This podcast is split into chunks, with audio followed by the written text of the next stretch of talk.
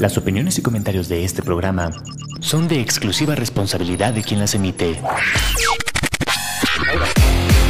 Amper. Una estación de la Universidad Latinoamericana. Presenta.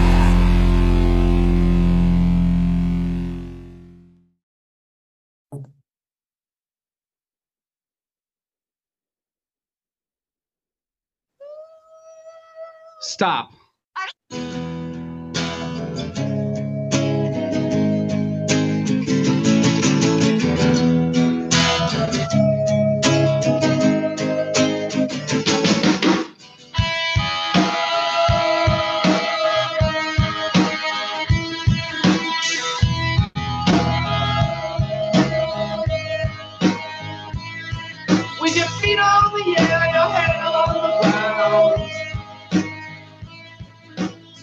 Hola a todos, bienvenidos a este podcast llamado 35 milímetros a través de Amper Radio de la Universidad Latinoamericana y como todos los jueves nos acompaña Olivier. Olivier, ¿cómo estás?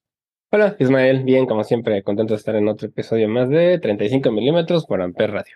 Así es, y recuerden que en este podcast hablamos de cine, hablamos de películas, actores, directores y géneros del cine y pues en esta ocasión, eh, después de cinco temporadas, por fin se dio, por fin vamos a hablar del actor que todos y sobre todo todas eh, quizá estaban esperando, eh, llamado por en muchas ocasiones el hombre más hermoso de la tierra. Eh, también ha sido citado como uno de los mejores actores de su generación. Eh, eso no, no lo vamos a discutir. Un actor que justamente ahorita estábamos viendo la cantidad tan exorbitante de, de películas y series que ha estelarizado, en las que ha participado e incluso ha producido. Eh, y pues bueno, también eh, una de las personas con una de las vidas amorosas más eh, documentadas por la farándula. Estamos hablando de el gran, el gran, el gran Brad Pitt. Y este, como bien dices, ¿no? Este actor que es súper venerado, que se llama realmente William Bradley Pitt, aunque sí se cambió el nombre por Brad Pitt, como eso, yo creo que es su nombre oficial. Nacido el 18 de diciembre de 1963 en Shawnee, Oklahoma, Estados Unidos, ¿no? Y que, pues, como dices, es este, que además de ser reconocido como actor, es muy reconocido por, por ser muy apuesto, ¿no? Por su belleza, exactamente. Sí. Eh, junto con Tom Cruise, quizá, eh, los dos actores más reconocidos como de esa generación, eh, como que de ese rango de edad que son taquilleros y que al mismo tiempo de repente se meten en proyectos más personales. Creo que más Brad Pitt que Tom Cruise. Eh, porque Tom Cruise como que es más, más de cine comercial, mientras que Brad Pitt de repente sí te saca películas un poquito más experimentales o más extrañas. Eh, y pues bueno, todo el mundo conoce a Brad Pitt, supongo. Eh, no creo que sea un actor que necesitemos tanta introducción, pero pues bueno, vamos a, a revisar un poquito sobre su vida y vamos a revisar sus películas pues más canónicas, ya que, pues, pues digo, no podemos revisarlas todas porque son muchísimas. Hay años en las que se ha aventado hasta cuatro películas. Entonces, este, pues sí, es un actor bastante prolífico. Sí, la verdad es que tiene de, pues de todo, ¿no? En su, en su catálogo como actor y como productor. Tiene de todos los géneros. Y bueno, además de eso, también es este, pues ya muy reconocido con varios premios, ¿no? Tiene ya también varios premios en, en su haber. Sí, es. eh, hace justamente dos años, por tres, si no, no me acuerdo si dos o tres, por fin se le hizo el Oscar. Eh, ah, Leonardo DiCaprio, también, no me, no, no me acordaba del otro. Leonardo DiCaprio también es como muy de esa generación. Josh Clooney, ¿no? También. George Clooney. Sí, exacto, que son de esa, como Matt Damon también por ahí, Ben Affleck, que son como de esa rama de que en los noventas tuvieron su explosión. Eh, y que bueno, prácticamente ellos forjaron toda la cultura noventera de, de la nueva camada de actores. Eh, Brad Pitt tuvo su debut en televisión, a, comparación de otros actores. Él empezó en la tele con una serie llamada Dallas, eh, que de hecho Dallas terminó hace poco menos de 10 años. Eh, es una serie bastante longeva. Empezó en el 87, terminó en el 2014 y de ahí saltó a, a una serie que también fue la- el semillero de otros actores importantes, entre ellos Johnny Depp, que sería 21 Jump Street. eh, que a lo mejor la, la conocerán varios por su remake que tuvo Chan, Chan- eh, ¿cómo se llama este? Tatum, Tatum, ¿no? Tatum y, y Jonah Hill, pero es una serie de los ochentas, ¿no? Sí, sí, sí, él, él- él empezó en televisión. Pues ya desde, desde antes, él bueno, estudió periodismo y comu- bueno, comunicación, periodismo, publicidad, todo esto, pero se salió antes de terminar para mudarse a, Hollywood y empezar su, su carrera en, la actuación. Y también es bastante conocido que empezó como botarga de los pollos locos. ¿A poco? Wow. Sí, sí, por ahí tiene, por ahí tiene su- sus fotos ahí de, de vestido de botarga de los, de los pollos locos de esta como tienda de, que sí hubo en México un tiempo y los cerraron. Ok. Y este, y tal cual empezó de, de botarga, que fue como su primer trabajo así para mantenerse en Hollywood. Ok. Y de ahí ya empezó a, a meterse en, en comerciales y en pequeños papeles en la televisión. Exacto. Sí, de hecho, de, de todas estas series que mencionamos, en ninguna él realmente es un protagonista ni nada. Eh, fungía más como extra. Fue hasta el 88 donde eh, hace su debut cinematográfico en una película que se llama El lado oscuro del sol.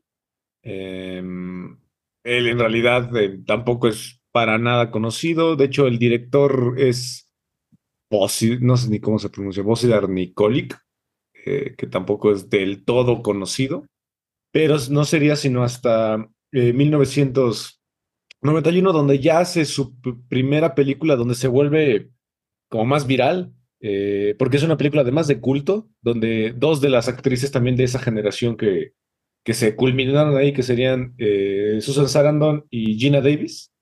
Eh. Estamos hablando de Thelma y Louise, ¿no? Esta película ya súper de culto, que hasta los Simpson han referenciado. Sí, que tiene esta secuencia en la que ellas están manejando hacia un acantilado, ¿no? Para escapar de la policía, ¿no? ajá, con un convertible. Exacto. Y es de estas películas de, pues, de mujeres independientes, ¿no? Rebeldes. Empoderadas, exactamente.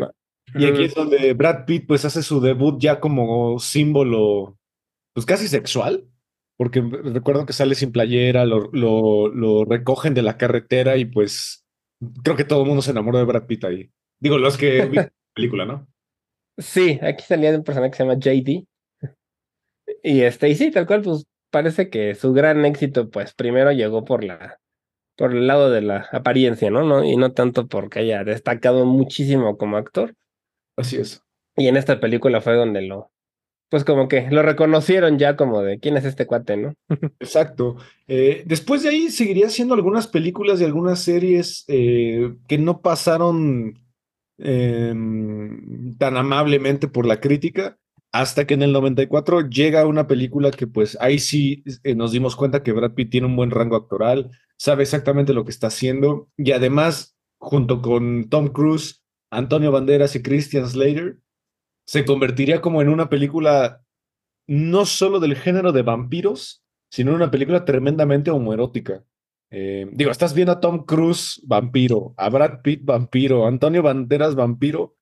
Yo creo que todos dudamos en algún momento de algo eh, viendo esa película, ¿no? Estamos hablando de Pista con el vampiro, una adaptación de, de la saga de libros de Anne Rice.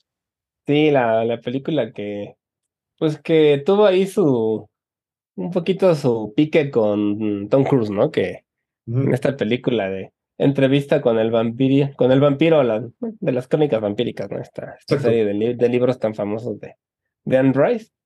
Y pues fue sí su primer papel ya en una película de, de un presupuesto grande y sobre todo compartiendo con actor ya, actores ya conocidos, ¿no? Porque en esa época Tom Cruise ya era, ya tenía bastante nombre. Ya había hecho Top Gun incluso, ¿no? Sí, ya, ya tenía rato de ser popular. Este, Antonio Banderas, que también estaba en una época en la que iba, iba despegando su carrera. Sí, Christian era- Slater, que también era, él era bastante más famoso que Brad Pitt en esa época. Sí, de hecho, eh, Antonio Banderas ya era el actor fetiche de Pedro Almodóvar. Ya era, ya era su recurrente. De, la primera etapa de Pedro Almodóvar es gracias a Antonio Banderas. Eh, entonces, eh, ya, ya estaba compartiendo, como bien dices tú, con actores bastante famosos. Primer película importante de, también de Kristen Stewart, de Kristen Dunst, que de también. niñita. Y Que por ahí tiene una escena donde se besa con Brad Pitt. Sí, que fue y que, que fue muy polémica, sí. así es, porque aquí, pues Kristen Dunst tiene 13 años, no, menos. No, bueno, no, no, sé cuántos años tiene, sí se ve muy niña. Así está chavita. Eh, una película que justamente habla sobre un vampiro, que es Lestat, interpretado por Tom Cruise. Eh, que bueno, eh, Tom Cruise es entrevistado por un tipo que quiere saber su, su vida, le cuenta que él es un vampiro y le cuenta toda la, la vida de Lestat, cómo lo transformó y cómo ambos fueron siendo separados y, y, luego se rejuntaban a lo largo de las décadas y eh, de los siglos. Eh, creo que la película empieza no como por el siglo XVII, XVIII y llega hasta la actualidad, ¿no? Sí, bueno, empieza en la entrevista, ¿no? De Christian Slater es este periodista que está entrevistando a Luis, que es como el primer vampiro que se deja, pues, entrevistar porque estaba prohibido, ¿no? Realmente. Exacto y le empieza a contar toda su historia y ahí entre esas viene la historia de pues del vampiro que lo creó que fue el Stat que es Tom Cruise y de sus pues de sus aventuras desde la época de la de las plantaciones de algodón en Nueva Orleans hasta el tiempo más más modernos no y y aquí pues el realmente pues parece que el problema primero fue que Anne Rice no estaba muy contenta con con el guion y con o sea con la película sobre todo o sea como que sentía que la como que no, la adaptación no le convencía tanto y el personaje de Tom Cruise no le... ella pensaba que no era como un buen, un buen actor para el papel, ¿no? Sí, y además porque el Stalt es uno de los protagonistas importantes de toda su saga. Sí, de todas, sí. Él es el más importante. Ajá, y después este Tom Cruise tuvo ahí como celos de Brad Pitt porque pues le empezó a quitar protagonismo en la pantalla porque pues es, pues pues, tal cual por los por su por lo guapo, ¿no? Le, le quitó atención y Tom Cruise, pues, dicen que desde entonces ya no ha querido volver a trabajar con, con Brad Pitt. ¿Tú querrías? con, Tom, con Brad Pitt, eh, cuando quieres despegar y que la gente te vea, pues, no, claramente no. No, pues si eres ególatra, no. La verdad, no. Pero bueno, es que Tom Cruise también tiene eso. Bueno, ya hablamos de él, ¿no? o sea, también él tiene sus méritos propios, ¿no? No es como para que se ponga celoso, pero pues parece que aquí sí. Exactamente. Eh, la película, pues prácticamente nos habla de un Brad Pitt que es este vampiro convertido, eh, Louis, Louis de Point, y que es un vampiro atormentado porque él, eh, pues no, no quiere comer sangre humana. Él durante algunos, algunos años se dedica a comer ratas, este, palomas o animales callejeros y pues tiene que vivir con esta, bueno, Brad, perdón, Tom Cruise aquí funge un poquito como su maestro y le enseña que sí podría sobrevivir con animales, pero que su cuerpo siempre va a estar débil, ¿no? Sí, sí, sí, y además es como que nunca acepta su condición, ¿no? Entonces tiene ahí broncas con, con Lestat porque lo consideran muy déspota, no sé. Así es. es exactamente. Y pues vean esa película, esa película es de vampiros, yo creo que es de las mejores que hay. Es una gran, gran película. Digo, no es, no es terror propiamente, es más como una película es drama, ¿no? Es bastante. Ajá, es una película de época dramática. Rasga un poquito por ahí el thriller. Eh, por la parte de la entrevista. Eh, pero es una película para nada de terror. No se dejen llevar por el, por el título del vampiro. No, no, no es de terror como tal, pero está muy bueno. A mí me gusta mucho y, y esa saga yo soy súper fan, la verdad. Sí, lástima. me encantan. lástima de la segunda parte, ¿no? De la película. O sea, la, la película sí, pero en los libros e, ese es el mejor. Bueno, es el, mi libro favorito. Es ese. El, la el segundo, el del Estat, el vampiro, está buenísimo. Sí, es muy bueno, exactamente. Y pues bueno, en el 95 se une con uno de los directores más importantes de culto. De hecho, en ese año se unió con dos de los directores de culto más importantes, que serían David Fincher y Terry Gilliam. En, eh, primero saca una película que yo siempre voy a poner en mi top 10 de las mejores películas con uno de los mejores finales de la historia. Posiblemente creo que es el final más genial que he visto en mi vida. Una película que, que creo yo que es de las únicas que nunca deben ser spoileadas. Es así, para mí es prohibida spoilearla. Eh, estamos hablando de Seven, Morgan Freeman, Kevin Spacey antes de ser cancelado, Gwyneth Paltrow, que en ese entonces era su pareja, y Brad Pitt. Mm, sí, sí tiene un final bastante padre. Que, que sí, si te lo arruinan, mm, no, no es lo mismo, ¿no? La, la película. Y, y pues esta, yo creo que es de las que ha puesto como muy en alto, ¿no? El thriller, como este tono del suspenso y de las películas de, pues, policíacas un poco con tintes de cine negro y de, y de suspenso, ¿no? Y, y también de los asesinos en serie que tienen como una Carisma. pues como un performance además para sus asesinatos, ¿no? Que, que ponen, que decoran y ponen este como pues muchas cosas nada más, ¿no? O sea, que no solo maten, sino que lo hacen con mucho. Muy romántico. Sí, muy románticamente, sí. Y que de hecho la serie esta Dexter recuperaría muchas cosas por ahí de, de esta película. Eh, porque Dexter Sí, buenos villanos, que de hecho muchos son así. Eh, también es una película importante a nivel promoción, porque Kevin Spacey no aparecía en los créditos iniciales y no aparece en el póster, no aparece, eh, no aparecía acreditado al principio porque justamente David Fincher quería ocultar lo más posible la identidad de, de este personaje, ¿no? De Kevin Spacey. sí, que pues tal cual se llama John Doe, ¿no? Que en Estados Unidos es el como el nombre para un creo que Pito Pérez le dicen en. O sea, como un desconocido que no saben realmente cómo se llaman. Exactamente. La película se lleva de una manera tremenda. Vamos descubriendo. Es, es la clásica historia de una pareja dispareja. eh, un policía joven que ya acaba de llegar a la jefatura, un policía que ya está a punto de retirarse, ya está viejo, está cansado, que es Morgan Freeman, y hacen una pareja genial porque Brad Pitt funge un poquito como de este policía ingenuo, eh, que todavía cree como en esos valores de la justicia muy románticos, mientras que Morgan Freeman ya es un detective eh, con un colmillo tremendo y que sabe perfectamente que el sistema de repente... Y a punto de retirarse, ¿no? Que este es como un cliché de estas películas, que está el, Sí, sí. el policía grande a punto de retirarse que tiene que entrenar al joven que acaba de entrar, ¿no?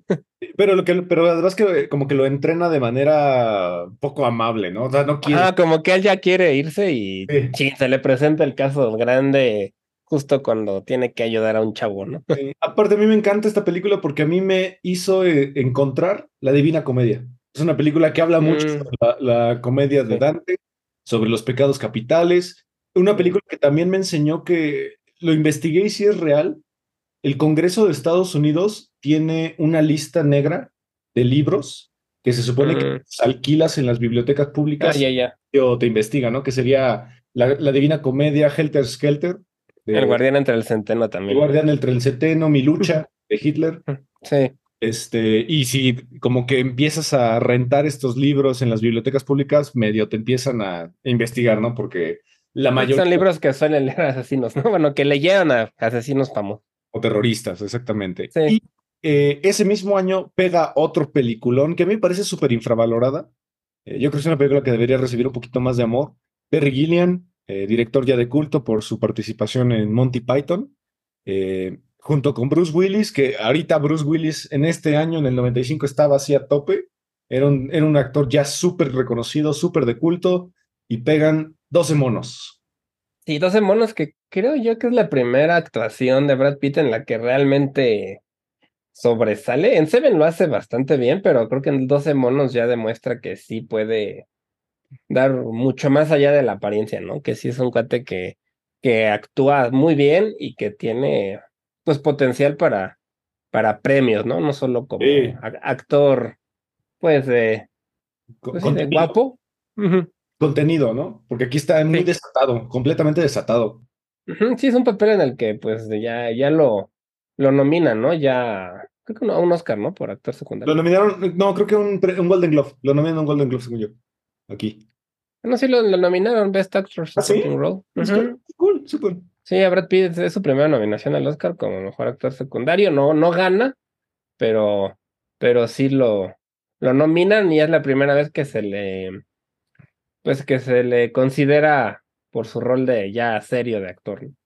Exacto. Eh, una película de viajes en el tiempo, recatada en cuanto a viajes en el tiempo, es un, eh, un futuro distópico en el cual la humanidad tiene que vivir eh, subterráneamente debido a que en, en la parte de arriba hay como un virus.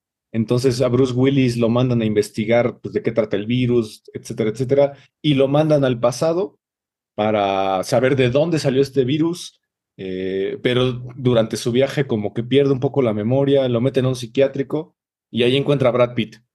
Y Brad Pitt es este loco estereotípico que tiene como, como muchas alucinaciones, eh, está totalmente desenfrenado y al final eh, descubrimos que Brad Pitt tiene bastante que ver con el desate de lo- del virus este, ¿no? Sí, es un personaje bastante, pues sí, bastante literal loco, ¿no? Que es muy, pues también un poco, ¿qué será? Como muy juguetón, muy, todo el tiempo es infantil, ajá, que todo el tiempo está, no sabes si está hablando en serio o no, ¿no? Sí, exactamente. Vean esta película. También hay una serie que creo que la produjo Netflix. Eh, la serie nunca la vi, pero no está tan buena, pero la película sí es una joya. Es, es bastante, bastante buena. También es de esas primeras películas donde vemos un Bruce Willis más, también más contenido, no tanto en el papel de, de acción, eh, pero sí, la verdad, aquí, aquí los dos están muy bien, pero Brad Pitt se lleva la película sin duda. sí, que por ahí nos saltamos, que, que nos mencionar rápido, la de Leyendas de Pasión del 94. Ah, claro, Leyendas de Pasión. Porque es esta película en la que comparte con, con Anthony Hopkins, este, y esta Julia Ormond, pero la menciono porque este, mi esposa, que es súper fan de Brad Pitt y así, lo adora, fue la primera película en la que lo vio y se enamoró así como a primera vista, ¿no? Porque sale aquí como con su cabello largo, güero, Sí, sí, sí, sí. guapo, ¿no? El cuate, y y me porque lo quería mencionar por eso. Yo la recuerdo porque me aburrí muchísimo. O sea, yo tenía 11 años, me llevan al cine a ver una película de dos horas 13 de, de- que es drama y romance. yo me, o sea, me acuerdo que me aburrí como, o sea, todavía me acuerdo que me aburrí muchísimo. Ok. Pero mi esposa sí lo adora desde esa vez. Eh, Que, que repetiría, que repetiría con Anthony Hopkins. Eh, ya, Sí. ya si llegamos a ese momento, eh, repetiría con él en un peliculón. Eh, sí, eh, también olvidé esas leyendas de pasión. Eh, después hace una película muy rara que se llama Sleepers, o en español creo que se, produjo, se tradujo como Los hijos de la calle, eh, que tiene un elenco brutal. O sea, es Kevin Bacon, Robert De Niro, Dustin Hoffman, eh, Brad Pitt, donde hay unos niños que cometen como un crimen accidental, matan a alguien con un basurero, si no me equivoco, en unas escaleras, y los llevan a la No, cárcel. este, le roban su carrito de hot dogs a un cuate en la calle. Era un carrito de hot dogs. Pero Como lo que se lo, se lo roban, ajá. Y, y sí, se les cae por las escaleras y lo aplastan, porque él estaba persiguiéndolos. Y no lo pueden sostener y se va por las escaleras y aplasta a este cuate, que pues era el dueño del carrito. Ok. Y, y van a la cárcel, ¿no? Y en la cárcel los atormentan de una manera tremenda. Es una película bastante cruda, ¿no? Sí, es una película, sí, bastante, bastante drama, que tiene mucho que ver con, pues, con abuso infantil también. Yo odié a Kevin Bacon aquí. Sí, Kevin Bacon, Robert De Niro, Brad Pitt, Jason Patrick. Sí, salen Billy Crudup, que también sale bastante. Qué crudo, ¿cierto? Dustin, Du- Dustin Hoffman. Hoffman. Eh, Robert De Niro. Sí, es una película eh, cruda. a mí me gusta mucho justo esta secuencia inicial, porque sí, bueno, cuando matan a este cuate, sí te quedas como sorprendido de, híjole, ahora sí ya valieron estos Sí, chicos. porque tú querías, ¿no? Eres un niño. Ajá. No, Sí, no, o sea, fue un accidente de niño, pero eh, literal aquí nos enseña cómo el sistema pues los lleva hasta sus últimas consecuencias, ¿no? Sí, y los va convirtiendo pues en, pues, en criminales, en gente violenta y, y, pues con traumas, ¿no? Yo esta película la recuerdo mucho porque me yo la asociaba mucho con Stand By Me.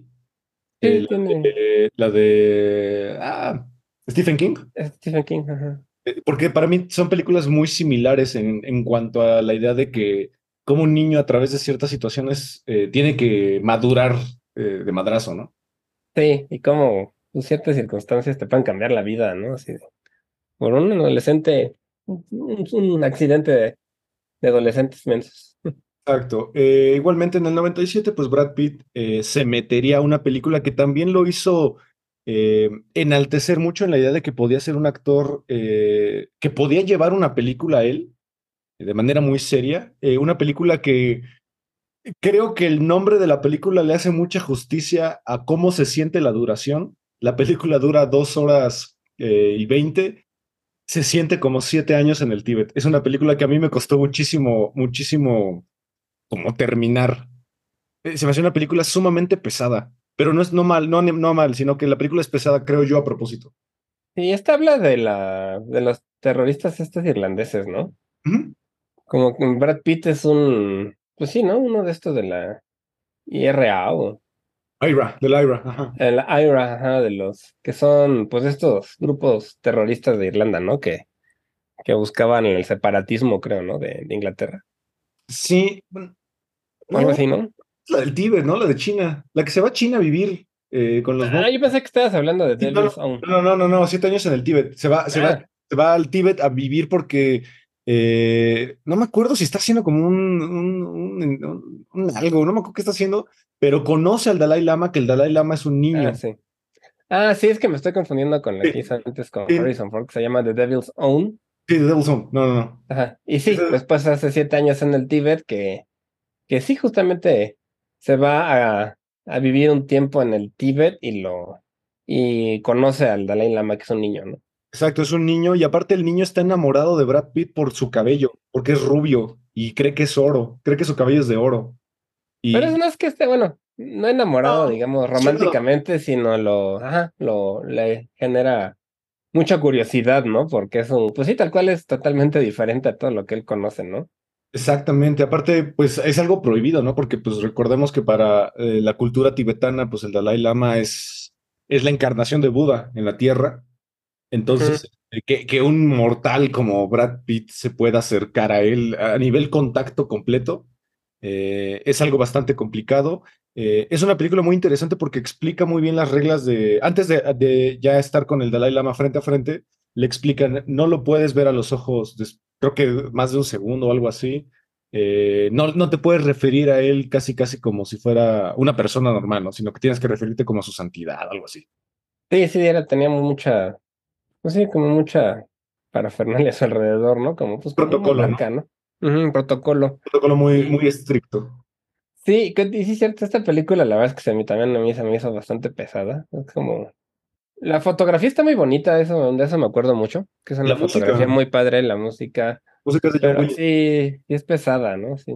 Sí, es una película difícil de ver. eh, Y que de hecho yo me acabo de enterar que Brad Pitt tiene prohibido ir a China por esta película, que lo vetaron de por vida de China por, por haber hecho esta película y por sus comentarios este, en contra del gobierno de China. Sí, si alguien no entiende de qué estamos hablando, eh, pues póngase a leer. No, así no. Eh, China invadió el Tíbet en los 60, entonces eh, el Tíbet está controlado por China y justamente por eso el Dalai Lama huyó, se, se autoexilió y por eso va por todas partes del mundo lamiéndole la lengua a los niños, ¿no? Pero Sí. no, eso es la lengua, pues es, es, es- es un tema raro, ¿no? Sí, sí, pero bueno, el caso es que, pues por la película que el gobierno de China no le gustó cómo pon- pintaban al gobierno y algunos comentarios que hizo Brad Pitt, pues lo, lo banearon de ir a China, pero parece ser que no, lo, no le cumplen el baneo porque sí ha ido después. Es Brad Pitt, o sea, mm, China es un país tremendamente cinéfilo y aparte es uno de los Sí. mercados más importantes, ¿no? Sí, claro, sí. No vas a Que aventar. tiene la característica de que allá triunfan más las películas chinas, o sea, no, no son... sí. Es difícil que los gringos le entren a, hacia niveles altos, ¿no? Lo logran, pero de vez en cuando. Pero normalmente están en primer lugar las películas chinas. Sí, sí, sí, de acuerdo. Y pues bueno, en el 98 pega otro, otro super hitazo, una película que yo recuerdo con muchísimo cariño porque creo que fácil una o dos veces eh, al año la pasaban en el 5 y siempre la veía. Es una película que voy a admitir, nunca la he visto completa en par- eh, de, de golpe, siempre la he visto como en pedacitos. Por, eh, en, en parte por lo larga que es. Es una película que rasga las tres horas. Eh, una película de gui- guion 100% eh, basada en, en diálogos, exactamente. Aquí repite, como decíamos, con Anthony Hopkins, bueno, Sir Anthony Hopkins, y una película llamada ¿Conoces a Joe Black? Este es- y a mí me pasa lo mismo, ¿eh? La verdad que es una película de la que, de lo único que me acuerdo bien es de la secuencia en la que lo matan, que lo atropellan. Porque se ve chistosísima, porque lo atropellan y rebota en los carros, pero se ve chafísima y me da mucha risa. Pero la verdad, yo la, la vez que la vi me reí. así porque- Sí, sí, pero, pero es una película bastante cool. Eh, tiene una idea filosófica bien chida sobre, sobre la muerte. Eh, eh, Brad Pitt interpreta justamente a Joe Black. Y Joe Black, si no me equivoco, digo, tengo como muy, muy pocas memorias de esta película a nivel continuidad. Él es la muerte, si no me equivoco, ¿no? No, la verdad no me acuerdo. Y tiene, tiene que entablar una conversación o una, una relación con Joe, con este Anthony Hopkins, porque él ya se va a morir. Pero resulta que se enamora de su hija, entonces de pues... su hija, pero pues no él estaba. Yo esta la confundía con la de. La de City of Angels. ¿o? Ah, claro, claro, sí, Porque sentía yo que tenía una temática parecida. Pues, Nada más que aquí era. Sí, le, sí le era como un ángel ángel, ¿no? Pero, Según yo, él es la muerte. Y- pero en esta sí es la muerte, ajá. Sí, exacto. Y pues se enamora de la hija de, de Anthony Hopkins y pues Anthony Hopkins ya sabe que él es la muerte y pues le tiene que decir a su hija, oye, el güey con el que has estado saliendo y pues prácticamente teniendo intimidad es la muerte. Sí, está, está rara, la verdad. Yo tampoco la. Creo que esta tampoco la he visto mucho porque pues, sí dura tres horas. sí. Y la pasan en pedazos además en, en- en el sitio. Yo me acuerdo mucho de eso. Eh, y pues bueno, en el 99 saca mi película favorita de Brad Pitt, la mejor película que yo he visto en cuanto a, construcción de, de una de un final. Digo, fuera de Seven, esta a mí me parece que es, que es una construcción que, o sea, Seven como que siento que te lo vas medio imaginando un poquito lo que va a suceder al final. Sigue siendo un madrazo el, el giro de tuerca, pero yo creo que esta de la que vamos a hablar ahorita es algo que no me esperaba para nada. O sea, yo, yo literalmente creo que cuando termina la película la tienes que volver a ver para entender todo el final. Solo me, me ha pasado eso con Donnie Darko. Eh, pero esta película lo hace grandioso y aquí también es una de las primeras películas donde otro actor ya, ya súper emblemático de esta generación, que sería Edward Norton, también despega brutalmente. Elena Boham Carter, eh, que es la ex esposa de Tim Burton. Eh, Ujú. Meatloaf incluso, y también es la primera película donde yo conocí a Jared Leto. eh, Sí. que casi lo reconoce porque sale con el pelo teñido de rubio y oxigenada las cejas y todo. Fight Club, el club de la pelea. El Club de la Pelea, que hasta la fecha sigue siendo de sus películas más populares, de Sí. las películas de Brad Pitt, también de Edward Norton, también de las mejor, mejor calificadas, tiene 8.8 en IMDB, entonces es como de sus más grandes éxitos en general. Y, y- y ya es de culto, ¿no? Es una película Sí. que de hecho le fue muy mal en taquilla, críticas y todas estas cosas, y con el tiempo se fue haciendo más, cada vez más popular hasta ser, pues, yo creo que sí, de sus películas más famosas. Aquí repite con David Fincher, es una adaptación. eh, que de hecho, eh, el otro día me est- estaba viendo un documental sobre la, la filmografía de David Fincher. Él dice que es la película más difícil que ha hecho en su vida en cuanto a adaptación. Eh, recordemos que David Fincher ya ha adaptado otras cosas, como por ejemplo este, La chica del dragón tatuado. Pero dice que esta es muy difícil porque eh, voy a decir un pequeño spoiler. Si alguien no lo ha visto, pues intente eh, pues no, no escuchar esta parte.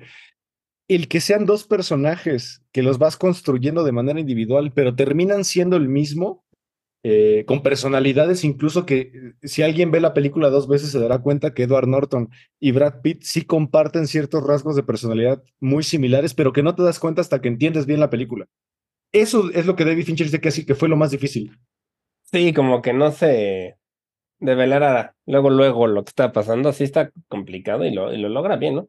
Es una novela de Chuck Palahniuk, llama, Ujú. que es un escritor de Estados Unidos, y este, y que se volvió pues, un fenómeno contracultural, ¿no? Inclusivamente, inclusive esta filosofía que tienen sobre el club de la pelea, sobre pues, lo que es ser como ser hombre, ¿no? Es una película muy masculina también, tiene mucho Sí, que ver con la parte sí. del masculina. Sí. Este, hasta la La- fecha en TikTok y estos lugares la siguen, la siguen memeando y cosas así. Sí, una película que también habla mucho sobre el anarquismo, habla sobre la migración, habla sobre el terrorismo. eh. Prácticamente Edward Norton es un tipo, un, godín común y corriente que tiene insomnio crónico. Entonces de repente se queda dormido en su casa y despierta en un avión y pierde todo ese lapso de cómo llegó al avión hasta que un día eh, se mete a estos, eh, que en Estados Unidos es muy popular, estos grupos como de autoayuda que son como muy, muchas veces en iglesias, eh, donde pues, son alcohólicos anónimos, neuróticos anónimos, este, gente que tiene problemas eh, de cáncer testicular, ¿no? Incluso sí. clubes de Sí, eso. Y ahí conoce a la chica que sería como la femme fatal de esta película, que es Elena Bonham Carter, Darla. eh, y empiezan a dividirse clubs porque pues él siente que Darla le invade su privacidad en algunos clubes, entonces se los dividen y ahí conoce a Brad Pitt en un avión y, y se da cuenta que Brad Pitt es un tipo bastante, eh, bastante extraño y que le, le propone armar un, digo, estoy adelantando la película muchísimo, ¿no? Sí. eh, propone hacer un club, su propio club eh, de pelea, que tenga reglas como la regla número uno es, no se habla del club de la pelea. De la pelea. La regla dos, no se habla del club de la pelea. Regla 3, 4, 5, 6, tienes que pelear en tu primera noche, solo dos personas por pelea. la pelea se tiene cuando alguien este, palmea Sí, el piso, o se desmaya, no cinturones, no zapatos, no armas, bla, bla, bla. Y la película de repente toma un giro muy, muy interesante porque desde estar siguiendo la historia de un tipo que está como en una autorrehabilitación, termina siendo una película completamente anarquista. Y de terrorismo. sí. De terrorismo, exactamente. Sí, Y además de venta de jabón. Y que te enseña cómo hacer explosivos con jabón. Además, sí, sí, es una película. La verdad es que es muy buena, sí, es de esas películas que, Y te, para mí el que te mejor, dejan y tiene ahí, ¿cómo? el mejor chiste de la película es, es lo que te quería preguntar. ¿Tú qué prefieres en un avión? Cuando te estás en el tercer lugar junto a la ventana y tienes que ir al baño, ¿qué prefieres? ¿Pasarle enfrente a la persona con el trasero o pasarle enfrente a la persona con, con los genitales? ¿Qué es más educado? La verdad nunca lo había pensado, pero pues de ladito, ¿no? A lo mejor. Para que no sea ni uno ni otro. Pero no cabes, ¿no? Según yo no cabe. Bueno, no sé. Bueno, verdad nunca lo había pensado, pero yo creo que yo paso, pues con de, pues sí, hacia adelante, o sea, con las, de- Con los- de- con el trasero hacia atrás. Ok. ok. Pero, ejemplo, esta película, viendo ahorita ya, sobre Brad Pitt, ya eso vi que en esta película le pagaron siete veces más a él que a Edward Norton, o sea, 17 millones le pagaron a él y a Edward Norton le pagaron mucho menos. Y además, tampoco me había dado cuenta que tenía, mm, pues, la consigna de que Edward Norton tenía que ir bajando de peso y Brad Pitt se iba poniendo cada vez más fuerte a lo largo de la película para demostrar ese, pues, esa, ese cambio de dominio de la personalidad. Sí, muy, muy- Entonces, Edward Norton se empieza a volver cada vez más flaquito y más feíto y no sé qué, y Brad Pitt cada vez más mamado y más guapo. y sí, más- muy, muy freudiano. Sí, Del- sí, sí, es del algo que del no me había fijado. Sí, sí, sí. Aparte, yo creo que es el momento físico cúspide de Brad Pitt. Aquí después en Snatch, que vamos a hablar de eso también. Bueno, es correcto. Que es, yo, tal cual es una evolución de esta, ¿no? La de Snatch. Sí, Snatch es una película de Guy Ritchie del año siguiente. Si se dan cuenta, del 94 al 2000, Brad Pitt, al 2001, Brad Pitt pega un madrazo al año. Sin problema. En el Sí, 2000, a veces más, sí. y a veces más. En el 2000, Snatch, Guy Ritchie, eh, esposo de Madonna o ex esposo. Esposo, ¿no? Pues ahorita ya es ex esposo, sí. Es ex esposo, ok, de En Madonna. esta época no sé si ya era su esposo, pero sí, ya, ya se divorció. Una película tan, tan europea. O sea, es, es estúpidamente Inglés además. inglesa, un humor súper negro, literal. eh, aquí es una película donde puedes ver que el Reino Unido, no todas las personas son como este inglés elegante que como que tenemos en la Ah, no. parafernalia social. Son sino- como rednecks gring- gringos, pero Sí, en. Inglaterra. Exactamente. Hooligans, no sé cómo les digan. Sí, no creo que les dicen nómadas, son los nómadas ingleses, irlandeses, perdón. Eh, donde son, es una película muy de situación. Yo la ligo, yo siempre la ligué mucho con Pulp Fiction. Sí tiene similitudes, sí. Y, Sí, y- muy de igual la edición, todo este tipo de formas, de- también con mucha cultura pop inglesa, pero también tiene mucha esta influencia. con- sí, y que además aquí nos demostraría Guy Ritchie un estilo que él tiene muy marcado, que son como estas escenas muy frenéticas, eh, mucha acción, que de, mí- Gangsters por todos lados. de gangsters, que para mí la, la cúspide de Guy Ritchie siempre va a ser Rock and Rolla. Eh, Eh, Sí, es, Es la película más Guy Ritchie que puedes ver. es como una evolución de esta también, ¿no? O sea, tiene. Sí, sí, sí, sí. Que aquí pues sale Jason Statham también, que ha hecho varias con Guy Ritchie, que es como de sus actores fetiches, que es su amigo, parece, y, y Brad Pitt, ¿no? Los dos bastante potentes físicamente. Vinicio del Toro también está por ahí. Benicio del Toro, sí. Me, me gustaba mucho su papel en esta película. Y un montón de estos ingleses que salen de mafiosos en un montón de cosas. Sí, que los ubicas como físicamente, pero no, tal vez no te sepas el nombre. Como todo el elenco de Peaky Blinders. co- Exactamente, exactamente. Y aquí Brad Pitt es un como gitano Sí, es un gitano. que vive en un Boxeador. que es boxeador, pero de esos boxeadores así de calle, ¿no? De que se meten a rings clandestinos y se agarran a madrazos casi, casi limpios, ¿no? Sí, ahí también está bastante marcado el Brad Pitt. Que aquí está tremendo. De- Ujú. olvidé algo. ¿Te meterías al club de la pelea? No sé, no creo. Bueno, a, lo mejor un día así que traigas como coraje. ¿Ok? podría uno intentarlo, pero ya terminaría golpeado rápido. Ah, yo también, a mí yo no voy a pelear, a mí me a pelear. Pero, pero la verdad es una, es una película que las dos películas te deja pensando mucho y creo que ese es su encanto, si yo lo haría.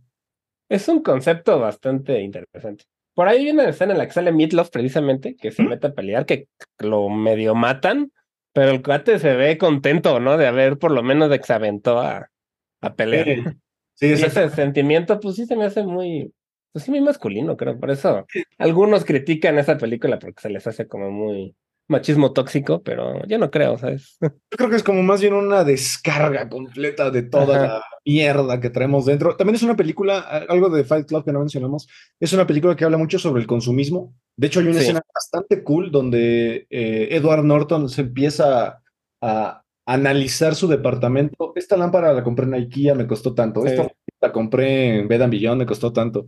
Y hace una cuenta de que al final dice, y todo ese dinero que me costó mi departamento no me va a servir para nada, porque acaba de explotar mi departamento, se fue a la mierda. Sí, sí, habla mucho del materialismo, sí. Gran, gran película, vean, vean esa película, es, es increíble.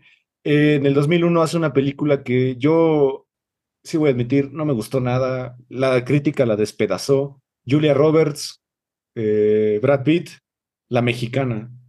No me gustó Ah, sí. Que de nada. hecho, pues está hecha en México, ¿no? Sí están en México, ¿no? Sí, sí, sí.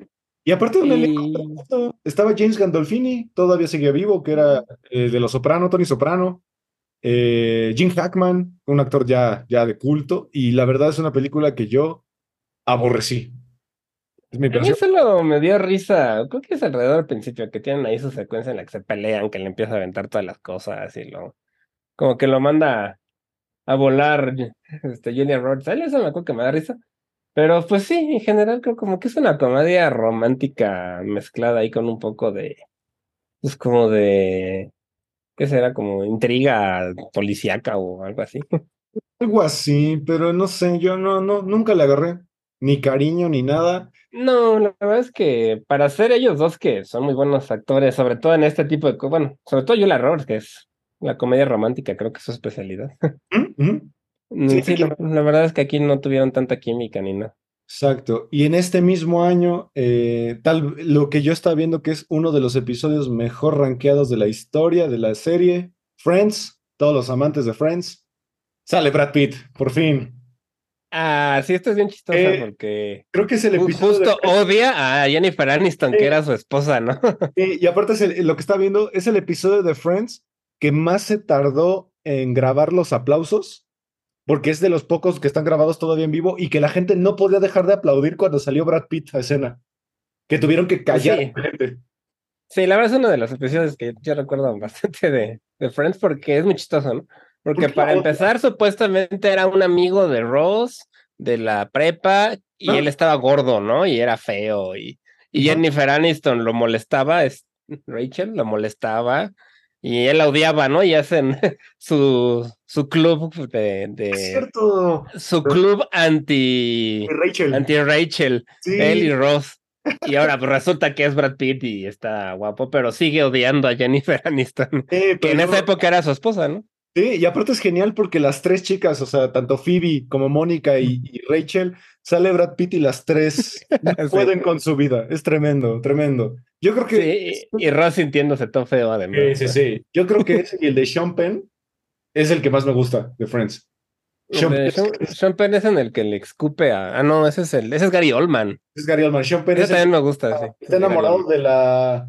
es- sale con la, la gemela de Phoebe, pero la odia y se enamora Y- de Phoebe. Y se enamora de Phoebe. Sí, también eso es bueno. Tremendo, tremendo, tremendo. Y el de Gary Oldman también me gusta que le escupe todo el tiempo Joey en la- cuando están actuando. No, el de Danny DeVito, que es un stripper. Ah, ese está muy tierno. Está- es tremendo. ¿Cómo le, lo dejan seguir bailando para que no se Pues- sienta mal? Gran, gran episodio. Sí, Friends no me gusta. La verdad no me gusta casi nada, pero tiene dos cosas que, que cool. Y ese año eh, también empieza una de las trilogías que yo más respeto de la, del mundo del cine de atraco, eh, que, que propiamente es un, este, es un género. Imagínense, si no han visto esta película, véanla. Imagínense este elenco.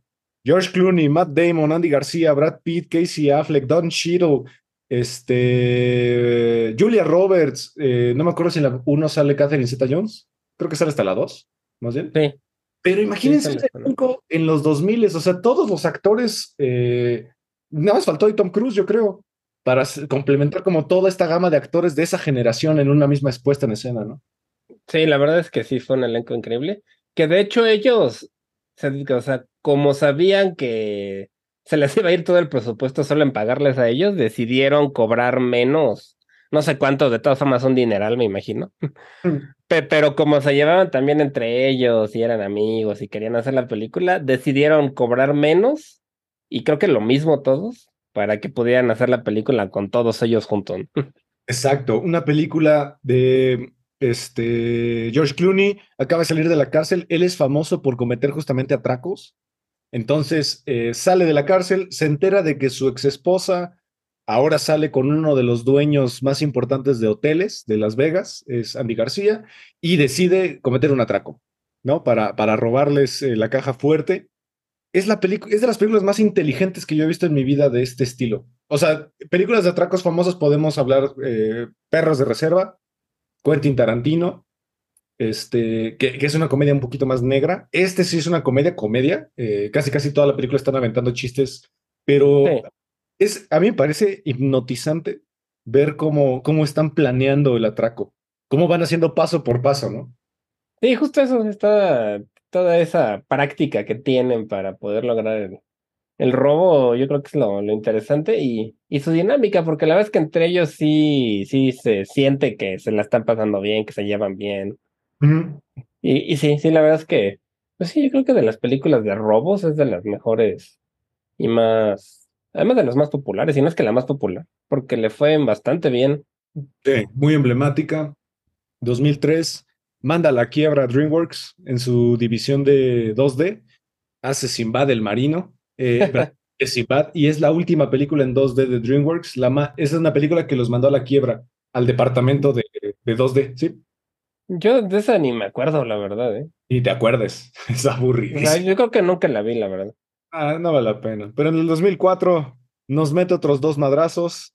Troya, Brad Pitt, cabello largo, representando a uno de los semidioses más importantes de la mitología griega, Aquiles. Aquí le... Otra vez un elenco de ensueño, ¿no? Eh, Brad Pitt, Eric Bana, que Eric Bana como que desapareció de repente. Eh, Sí, se dejó de ser tan popular, sí.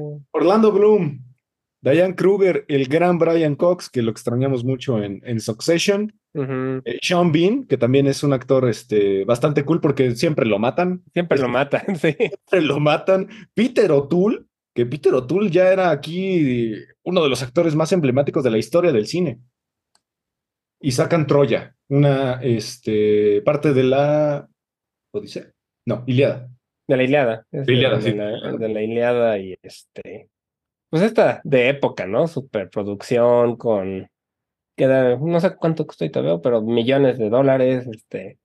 Y sí, como dices, con, con los de los 175 millones de dólares de presupuesto y, y larguísima, ¿no? Dos horas 43 minutos.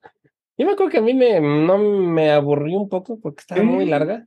A mí me gustó muy, mucho. muy, muy larga, pero pues todas las secuencias de acción, sobre todo en las que pelea Aquiles sí están muy buenas, ¿no? O sea, él, Sí, pues toda esta actitud que tiene de, de guerrero semidios está, badass.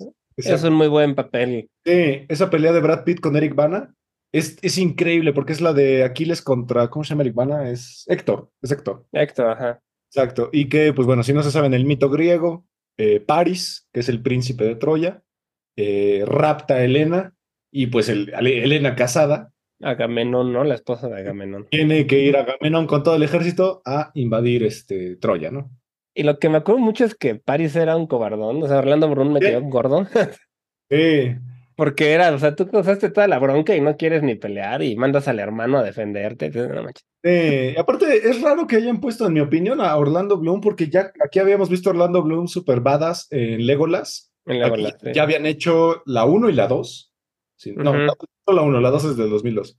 Del Señor de los Anillos. Entonces ya lo habías visto como este Legolas eh, super badass y aquí de repente es un pendejo, ¿no?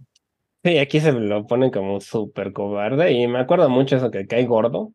Sí, Y también me acuerdo, parece que tiene ciertos detallitos de, de que a veces por ahí se ve un avión en el, en el cielo y que uno de los dobles trae un reloj y detalles así que se les fueron, que son bastante conocidos como de estos. De estas superproducciones históricas, ¿no? Que Ajá. tienes que cuidar de esos detalles. Algo que no hablamos de Fight Club hablando de eso, que dices ahorita de los detalles, creo que, si no me equivoco, en casi todas las escenas de la película aparece un vaso de Starbucks. No, no, no, sí es cierto que también aparecen este. Pero eso ya era como adrede, creo, ¿no? Sí, como por estos mensajes subliminales que son los que explica Brad Pitt, ¿no? Sí. La pornografía que ponen en los cines de repente. Sí, y por ahí, bueno, también dicen que, que Brad Pitt entrenó tanto para estas secuencias que, la ten- que le tenían que decir que, que ya parara, que, porque se estaba, pues ya, exagerando de, tanto que entrenaba. O Brendan Fraser, que es básicamente lo que le pasó a Brendan Fraser, ¿no? Sí, que tenían ya que decirle que parara porque ya estaba exagerando. Exacto. Y este mismo año nos regala la segunda parte de la trilogía de atracos, que es eh, Ocean's 12, ahora. Eh, mi favorito. ya no me gustó tanto. No, ¿cómo crees? Yo prefiero la primera. A mí me gusta más la 3. La 3 es mi favorita.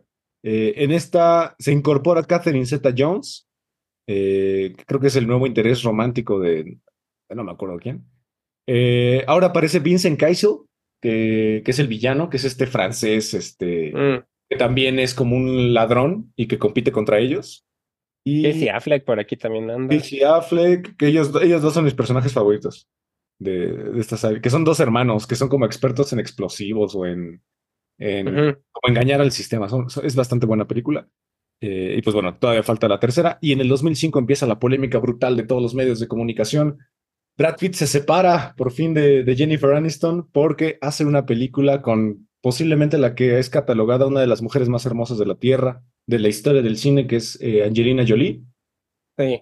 Señor y señor Smith, y se, se enamoran. Era inevitable, creo yo que era inevitable. ¿No? Pues no sé, la, la verdad, digo, aquí en esta era como la mejor época de Angelina Jolie también. Este, los dos estaban muy, muy guapos también. Pero yo, sinceramente, siempre creí que hacía mucha mejor pareja con, con Jennifer Aniston, no sé, como que. Ah, no, a mí me gusta más Angelina Jolie. A mí ella me cae gorda, entonces no sé, pero no sé, como que sentí feo, a mí me caían bien. Era como una, esa, no sé, era como esas Sí. parejas que se veían bonitos y, Sí. y no se me hizo chido que, que se separaran por Angelina Jolie, que digo, es muy guapa, pero no sé. no. Sí, y aparte aquí empezó a coleccionar niños de todos los países del mundo, ¿no? Ah, eso es algo de ella que nunca, nunca he entendido esas ganas de coleccionar niños, sí, está Pues sí, es algo extraño, pero bueno.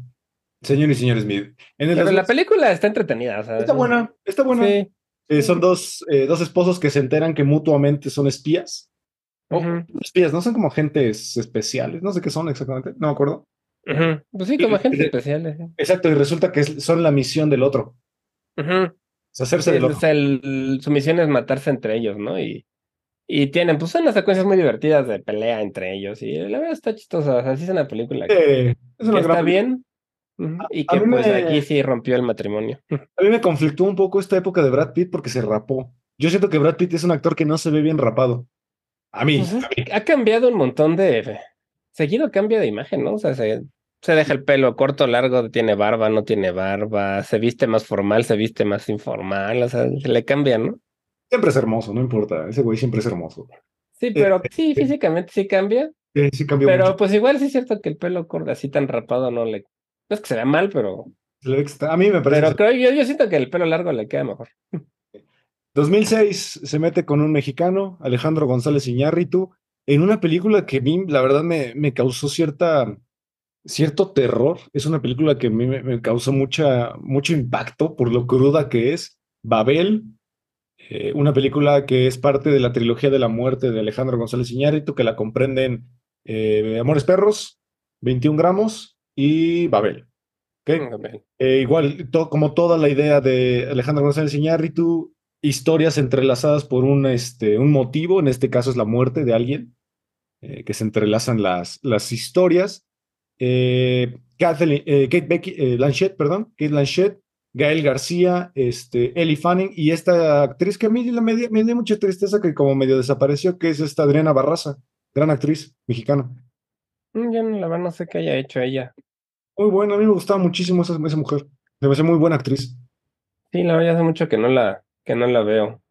Sí. Pero ah, creo que sale en esta de la de Beetle, ¿no? La de Blue Beetle. Creo que sale ahí. ¿Cómo? ¿Sale ahí? Creo, creo que es la Vale. abuela o algo así de este cuate. No la he visto, pero creo que sí, sale de su abuela. Ok. Eh, y pues pero bueno, esta escena, pues, a mí no me. No es que esté mala, aquí también lo nominan a él por. Lo nominaron, ¿no? Al Oscar. Sí, ¿no? mejor actor. sí. Pero- Hace muy, muy, muy buen papel.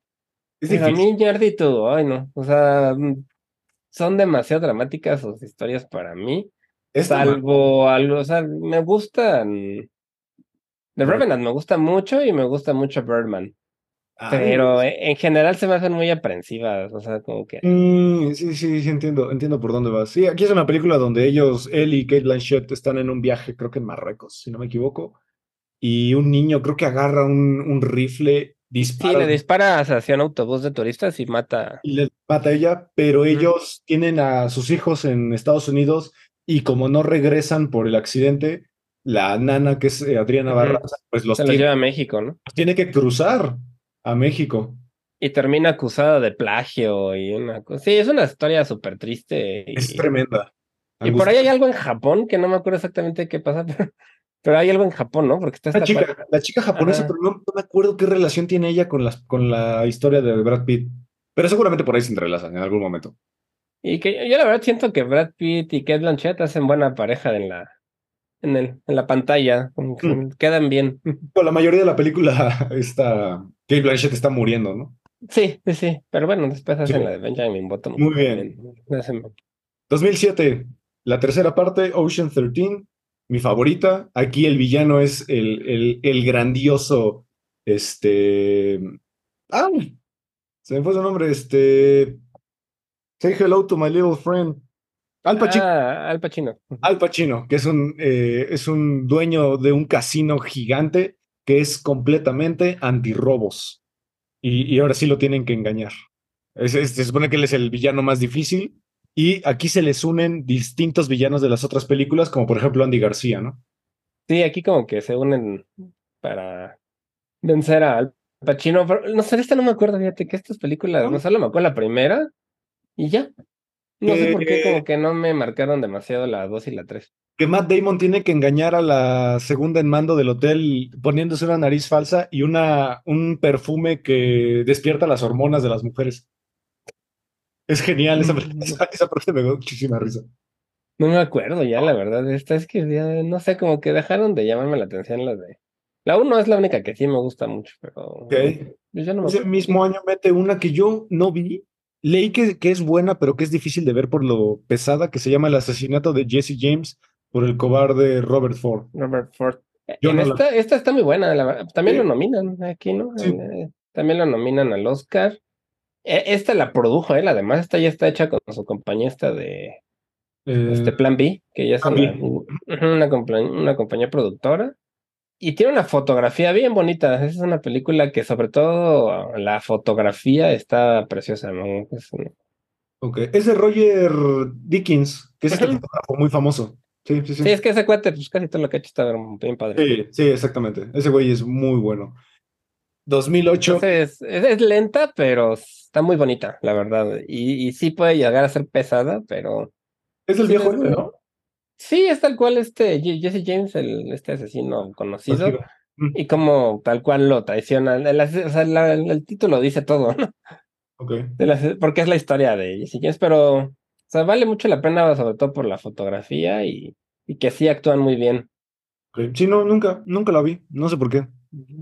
Eh, 2008 se une con otro grupo de directores tremendos, los Cohen, Ethan y Joel Cohen, y es el Brad Pitt más estúpido que van a ver en su vida. Es un reverendo idiota. Burn Sí, After aquí es donde, donde le sale ese talento para la comedia que yo siento que tiene y, y no lo había explotado. Sí, que lo explota también muy bien en el futuro, que sería Bullet. Train.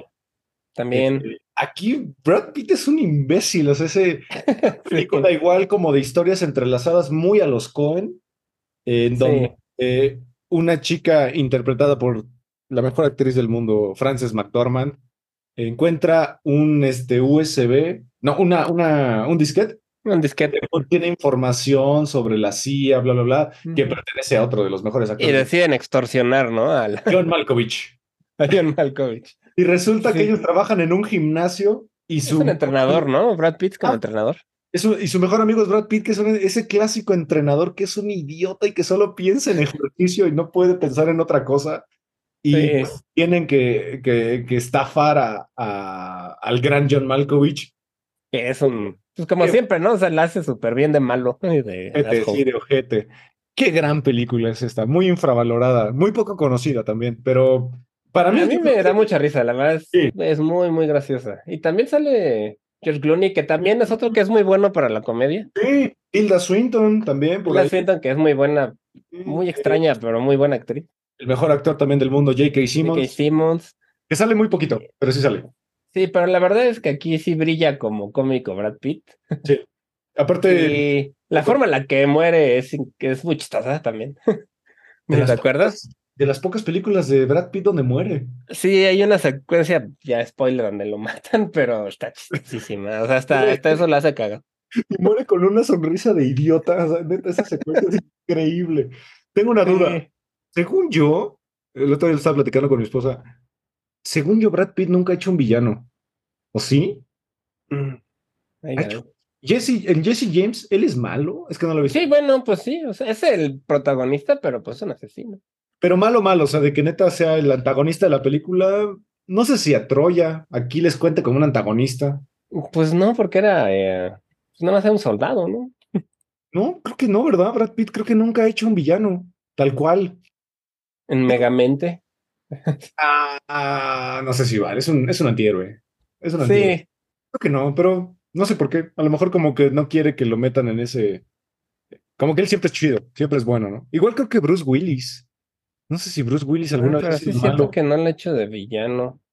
o Tom Cruise ha hecho villano. Bueno, Lestat, no sé si es el malo de la película. Pues sí, podrías. Pues sí es malo. Ok. Eh, Fury, ¿no? Pero no, Tierra no, pues no. Killing no, Them Softly podría ser. Pues es un asesino, pero es la historia casi casi de él, entonces creo que no. O sea, pero por lo menos es asesino, ¿no? Pero sí, es así. Ok. 2009, perdón, este 2008, eh, después de Burn After Reading, hace una de las películas que más se criticaron en su tiempo, pero a mí me parece una película extraordinaria. David Fincher regresa otra vez eh, eh, con Kate Blanchett en una película que a mí sí reconozco, me costó muchísimo trabajo ver. Yo la vi en el cine y seguirla así fue como pesado, dura casi tres horas. Nunca, yo en, hasta ese entonces, que yo en ese entonces tenía 16 años, nunca había visto una película con un despliegue técnico tan increíble como esta película. Muy cursi, sí, es, es Sí. muy cursi, pero a mí me parece que es una historia genial, que está contada de una manera muy linda. El, el curioso caso de Benjamin Button, de David Fincher. Sí, a mí este sí, sí me gusta, se me hace una historia de amor bonita, muy bizarra también, porque esta idea de que él vaya haciéndose joven en lugar de envejeciendo y que de, de- nazca viejito y se muera como un bebé, o sea, me gusta el concepto Sí, y, y sí tiene, como dices, mucha técnica y, y están empezando a probar con estos rejuvenecimientos digitales que hace que a veces Sí. se vea medio, que medio rara. sí. Y, y creo que sí tiene maquillaje, es como una combinación ahí entre maquillaje y efectos digitales. Y pues tal cual es una historia de amor, ¿no? Es inclusive como una fábula, no sé. Sí, sí, sí, sí, podría, podría considerarse fable, yo creo que sí. Eh, gana, gana el premio a Mejor Dirección Artística, Mejor Maquillaje, eh, Mejores Efectos Visuales, porque la verdad, hay momentos donde no te das cuenta que Brad Pitt está súper joven y es un efecto, o sea, está, está muy limpio el efecto. Sí, sí, hay momentos en los que se ve muy bien y, y pues aquí es donde siento que tiene mucha química con Kate Blanchett. En la, como ellos dos como pareja siento que quedan bastante bien. Y pues es una historia linda, la verdad, pero sí, yo creo que sí es cierto que está muy larga, o sea, sí, sí puede llegar a, a pesar. Es cursi, es muy cursi, pero es, es una muy gran- cursi también. muy, muy buena película. 2009, por fin, por fin llega el momento de Quentin Tarantino. los, los que muchos consideran la mejor película de Tarantino, yo no sé, para mí siempre sea Pulp Fiction, pero A mí me gusta muchísimo, la verdad. esta es tremenda. Se me hace muy chistosa, a mí me da mucha risa. sí. Aquí es una película donde Brad Pitt no brilla. Para mí toda la película se la roba Christoph Waltz.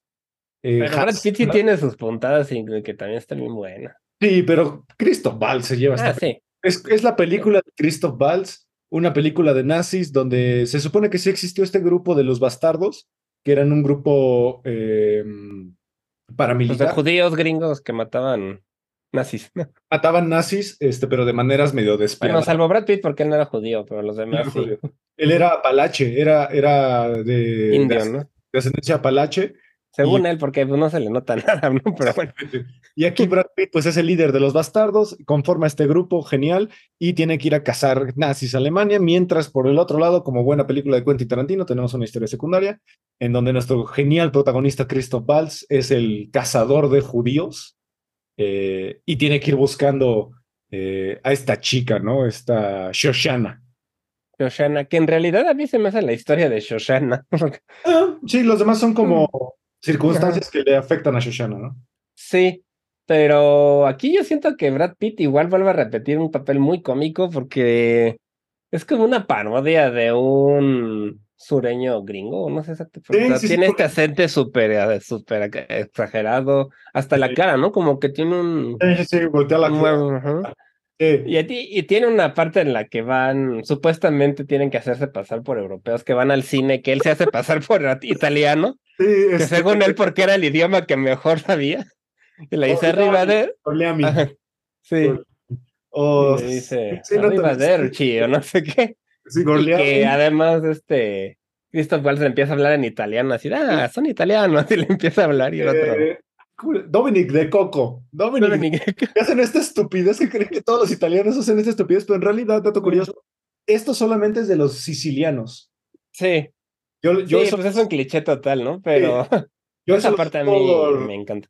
yo eso lo sé por Robert De Niro. Robert De Niro para hacer este a Vito Corleone de, del Padrino, se fue a vivir a Sicilia tres años para poder estudiar y dice que es el único estado de, de Sí, Italia donde hacen esta estupidez, ¿ok? Entonces, eso es un cliché tremendo. Dato curioso también esta película, hay una escena donde Christoph Waltz tiene que ahorcar a Diane Kruger.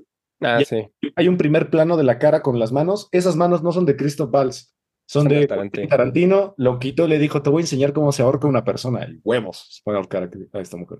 Sí, que pues, además es buen elenco, ¿no? Digo, sale Eli Roth, Eli, Roth, que pues, es director, sobre todo más conocido por Rostal y ese tipo de películas. Cine gore, ajá. Y este, también sale un cuate que es Daniel Brühl, que se me hace muy buen actor también, que es Sí. este, el, el alemán que era el actor de las películas que sale de francotirador.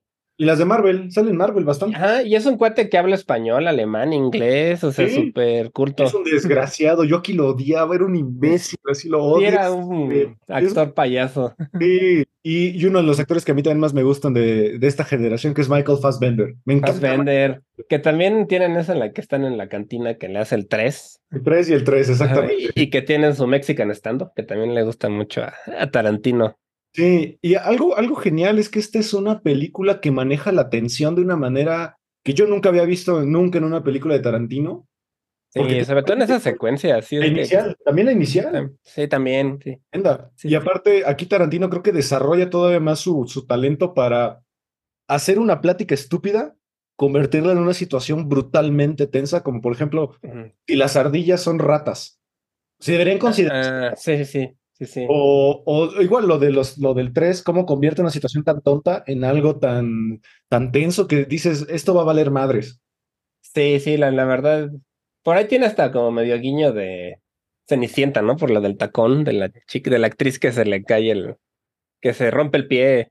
Exacto. Y la película termina convirtiéndose incluso en un what if. ¿Qué hubiera pasado si a Hitler lo hubieran matado en un cine? Eh, ¿Qué es lo que repite después en Once Upon a, Once Upon a Time in Hollywood, ¿no? Lo de su What If. What if, exactamente. Y sale BJ Novak, que es la única vez que yo lo he visto en una película, que es el de The Office. Y este. ah, ¿Cómo se llama en The Office? Este. Ay, se me olvida, pero es de los guionistas de The Office también. O sea, Sí, es un sí, sí. cuate que es muy buen guionista. Gran, gran, gran personaje en The Office. A mí me gusta muchísimo. Ujú.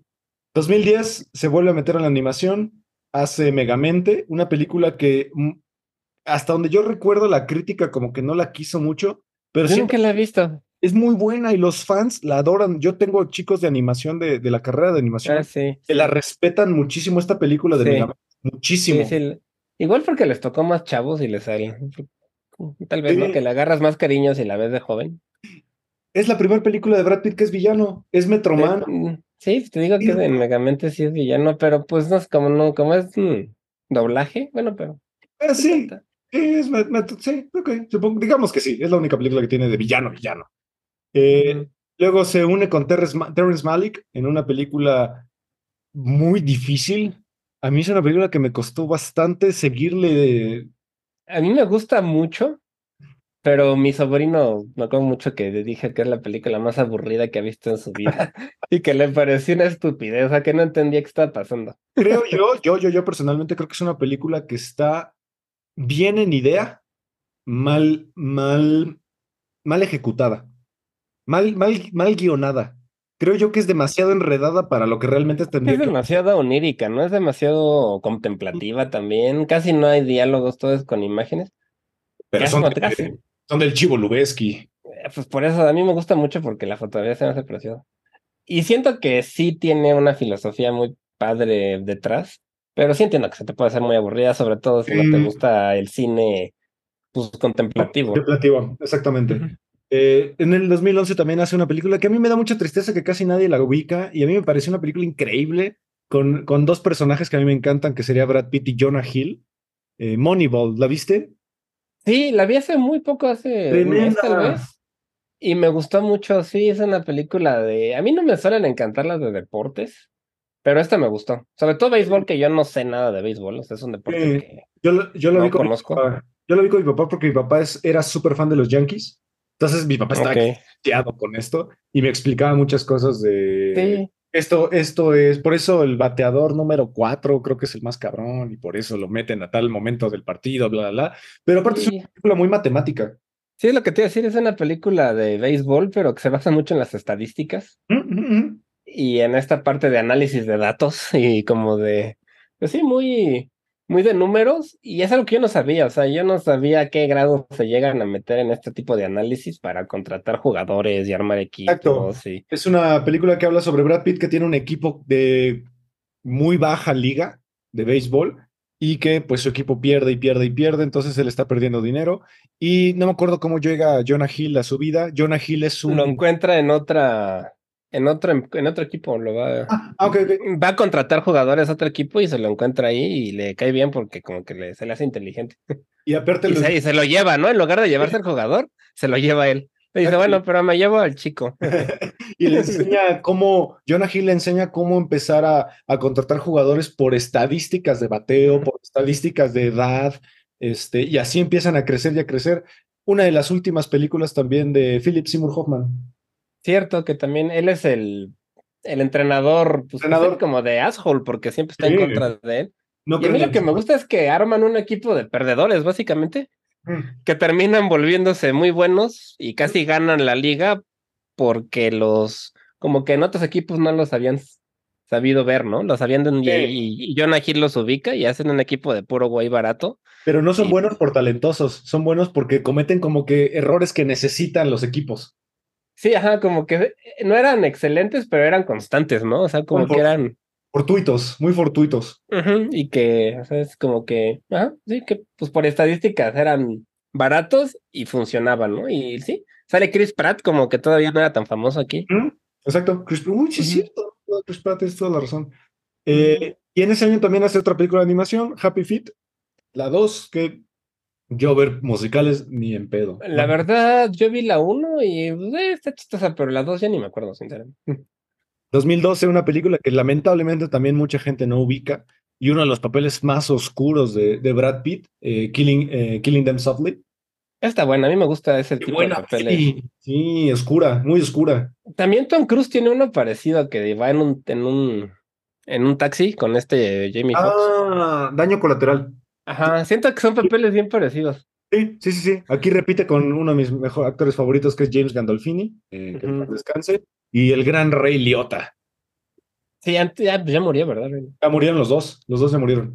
Ah, claro, sí. Sí, la verdad es un papel muy, muy, mucho más oscuro, ¿no? De lo que está acostumbrado, ¿no? De lo que uno está acostumbrado a ver a Brad Pitt. Pocos diálogos. Más despiadado. ¿Cómo?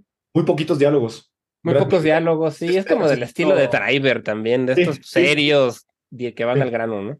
Exacto. Y me gusta, pero es una buena película, la verdad. gran película, vean esa película, Softly, muy buena. 2013, por primera vez Brad Pitt se mete en el mundo de los monstruos. Eh, bueno, no, los vampiros ya había entrado, ya había entrado con los vampiros, pero aquí Sí, se sí, mete con otro monstruo emblemático que es el zombie, una de las mejores películas de zombie de la historia, que seguimos esperando la segunda parte, Guerra Mundial Z. ¿Qué dato es su película más exitosa en cuanto a dinero?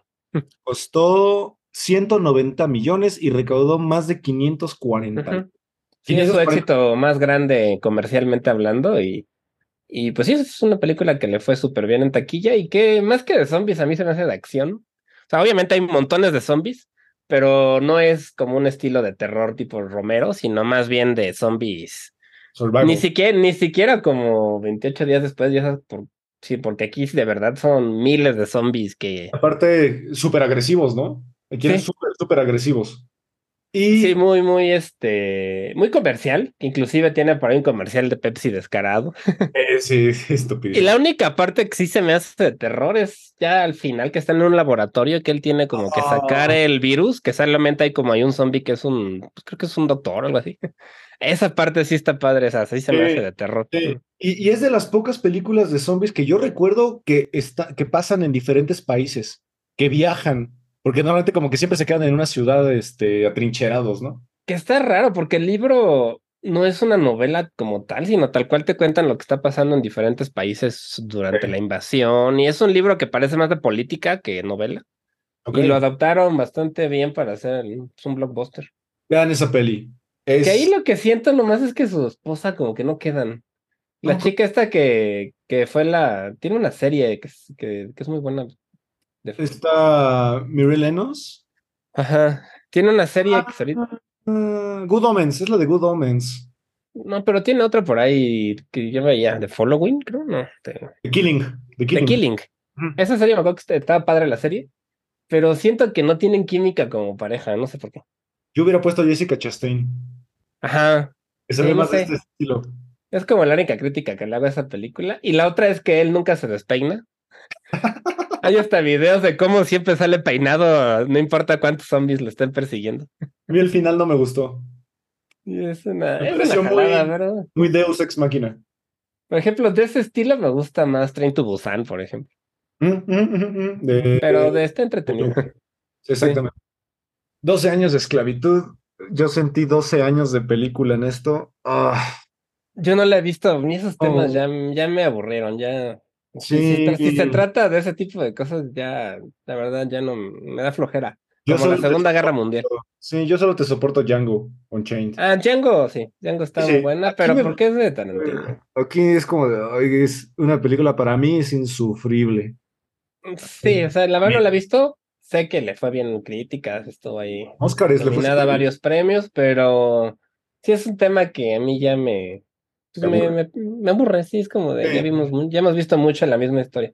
Sí, en el 2014 hace una película que otra vez me da tristeza que nadie la conozca, eh, Fury o Corazones de Hierro, de acero. de Esa hierro. no la he visto, pero Sí, con Shia LaBeouf, muy buena y peli. solo sé que van en un, que viven en un tanque, ¿no? Y andan ahí como paseándose, viendo la, hacen. en la Segunda Guerra Mundial están en un Ajá. tanque y pues prácticamente tienen que vivir en el tanque. Ok. Sí, bueno. justo estaba viendo que ahí él se estuvo a punto de pelearse con el, ¿qué se llama? Logan Lerman, ¿no? Que hay un personaje que se la pasa escupiendo tabaco. Ah, claro, sí, Logan Lerman, sí, sí, sí. Y Sí, que cierto. este que a Brad Pitt le parecía una falta de respeto porque pues estaban en el tanque y él realmente se había ido a vivir un tiempo en un tanque para aclimatarse y que, que estuvo a punto de pelearse a golpes con ese cuate porque lo desesperaba que estuviera escupiendo. Yo lo y que, le terminó que- diciendo, tienes que limpiar eso, y que el director se tuvo que meter, y que fue así como un. Yo lo, yo lo que vi es que Shia LaBeouf en toda la producción no se bañó, porque en realidad Ah, sí, no se bañaba. sí, sí, sí. Realmente sí. estaba harto de eso, que- porque olía horrible. Sí, entonces, bueno, el caso, no la he visto, pero sí, sí sé que Brad Pitt estuvo ahí a punto de pelearse a golpes porque está desesperado. Sí, eh, de aquí podríamos quizá brincarnos. Tienen en el 2015 tres películas, bueno, do- dos y un cortometraje de Martin Scorsese que se llama La Audición. Esa no la he visto, creo. No lo he visto. Eh, de aquí nos podríamos brincar quizá a una película eh, que todo el mundo conoce. Eh, aunque no lo crean, sale Brad Pitt. Sale dos segundos, quizás solo sale su cara como en un este, CGI. Deadpool 2, es el hombre invisible. Ah, sí, sí. Es Tal cual que es un que es un cameo, ¿no? Y que lo único que pidió fue una taza de café. Sí, sí, pero creo que hay todos los, los superhéroes que mueren en esa secuencia son actores famosos. Sí, está bien chistosa, creo que es de las partes más chistosas de la película, cómo armas equipo y todos se mueren en la primera misión, ¿no? Exactamente. ¿Te gustó la 1 o la 2? La 1, la 2 no, no, no me encantó. La 1 sí me gustó mucho. No, no, la 2 también tiene su, tiene su mérito. La 2 a mí me cae bien con Loso, ese personaje siempre me gustó. Sí, está bueno. Y en el 2019 por fin pasó lo que todos estuvimos esperando desde los noventas. Nunca en mi vida había escuchado que un cine hiciera un suspiro a la vez. Solo, creo que esto ya lo platicamos. Sí. solamente lo había vivido con Spider-Man, la de, Home, la de no, eh, Far From Home, cuando salen los tres Spider-Mans. Brad Pitt se quita la playera y todo el cine. Ah. sí, sí, la verdad sí me acuerdo también. Me pasó igual en el cine al que fui. Y, y eso que ya, ya es grande, o sea, aquí ya tiene cincuenta y tantos años sí. y, sigue, y, sigue, viéndose bien. O sea, ¿no? sí. Once Upon a Time in Hollywood regresa con Quentin Tarantino. Y por fin, después de que también se le hizo justicia al gran Leo DiCaprio, por fin se le hace justicia a Brad Pitt, premio Oscar, sí. actor de reparto, por fin. Y la verdad siento que, algunos dicen que no, pero a mí lo hace, siento que lo hace muy bien. También tiene un este toque cómico, siento yo, que, sí. Como, que a mí me gusta. Cínico. Cínico, ajá, medio, no bobo, pero medio desenfadado el cuate, ¿no? Igual como, como que no ponía mucha atención a lo que está pasando. Exacto. Aquí un personaje él, así como muy distraído. Él es un doble de riesgo que corre la leyenda en la industria cinematográfica de que mató a su esposa. Uh -huh, con Pues quiere creo, ¿no? Ajá, y que él es como se convirtió en el ayudante, guardaespaldas y asistente de Y el doble de acción de Leo DiCaprio. Polé- Rick Dalton se llaman. polémica importante en esta película porque Brad Pitt en la película se agarra a madrazos con Bruce Lee Ah, y sí. rompe la madre y la familia y el legado de Bruce Lee eh, demandan la película por pues porque representaron a un Bruce Lee que, que no era así en la vida real porque lo representan como un güey súper pedante, altanero y que cómo puede ser que un güey gringo le vaya a partir la madre al rey de las artes marciales, ¿no? A mí se me hizo una exageración, la verdad, ni quién sabe, ¿no? Sí, porque es un what if, además. Ajá. La película lo deja muy claro, es un what if. Además, a mí me gusta, es una secuencia que me late, me gusta todas esas referencias que tiene el cine de, de Hollywood, de los setentas y de los sesentas. Y es este, se me hizo divertido ver cómo se peleaba ahí con Bruce Lee y lo azota contra un carro, ¿no? Y lo, y yo no sé, pero Bruce Lee no creo que haya sido súper humilde tampoco. Digo, no sé, ni, pero no era un cuate tan famoso que no creo que haya sido súper humilde. Exacto. Y ese mismo año saca una película que es extraordinaria. eh, una película que además nos trae un Brad Pitt aislado, eh, donde casi casi él lleva toda la, la cinta. eh, una película llamada Ad Astra, que como que no tuvo mucha repercusión comercial, pero según yo sí la nominaron bien, ¿no? Según yo- Pues está- nominada a un Oscar. Yo la verdad no la he visto tampoco porque mi esposa nunca la quiso ver porque le dan flojera las del espacio y esas cosas. A pesar de que es Brad Pitt y eso ya es bastante. Está buena. eh, Pero Pitt- sí he oído buenos comentarios de esta, la verdad. Sí se me antoja, algún día la veré. ¿Sabes a cuál se parece la que me dijiste de. ¿Cómo se llama este actor? El de Milagros Inesperados, que también. Sam Rockwell. El de Sam Rockwell. Ah, ya, sí, sí. Es de ese estilo. El de algo de Moon, ¿no? Pero sí, ya. Sí. ajá. Es muy de ese estilo. Eh, eh, pasó como un poquito sin pena ni gloria, pero véanla, está, está buena. Y 2022, un gran año para Brad Pitt porque saca una película que es increíble. Eh, otra vez regresa a este estilo cómico de acción, con una película que es tan extravagante como buena. Bullet Train, donde por fin podemos ver que alguien le rompe el hocico a Brad Pitt, a Bunny. A Brad Bunny, sí. Que tantito antes hace una- un cameo, casi una que se llama The Lost City, Ah, con Que- que está muy chistosa porque se muere, o sea, eso, y es raro que Brad Pitt muera también en las películas. Sí, sí, que. y- y- o sea, es un personaje ahí cortito que dura cinco minutos, que está chistoso. Y se muere, que es lo, como lo cagado. Es Channing Tatum, ¿no? Con Sandra Bullock. Sí. Eso está, es- también no se hizo tan mal, está como palomera. Pero tiene ese detalle que sale Brad Pitt como cinco minutos y se muere, está muy chistoso. Sí. Y Eh, se muere chistoso además. sí, pues como en Deadpool. Ajá. Muy tonto. Eh, bueno, Bullet Train, una película de David Leitch, no confundir con David Lynch. Ah, no. Eh, David Leitch, que de hecho es el director de Deadpool, y él fue el doble de acción de Brad Pitt muchísimo tiempo, eh, y que también es experto en artes marciales, y si no me equivoco, también es el coreógrafo de las películas de John Wick. Sí, también participa en. John Wick. Él es el Sí. y qué Y es bueno, la verdad es que sí, sí, es muy bueno para las secuencias de acción. sí, Atomic Blonde también es de él. Blondie, tienes razón. Y él dirigió John Wick también. Sí, Y, eh, y Rápido y Furioso por ahí. una de la, una de todas. Ujú. Qué buena peli. Es una A mí película sí me gustó. Es de las pocas películas que yo puedo jactar de que no quería que terminaran. Que, también la igual repite de cómico, Brad Pitt, ¿no? O sea, y Sí, es un personaje bastante chistoso. Igual desenfadado, igual como que va por ahí como por casualidad.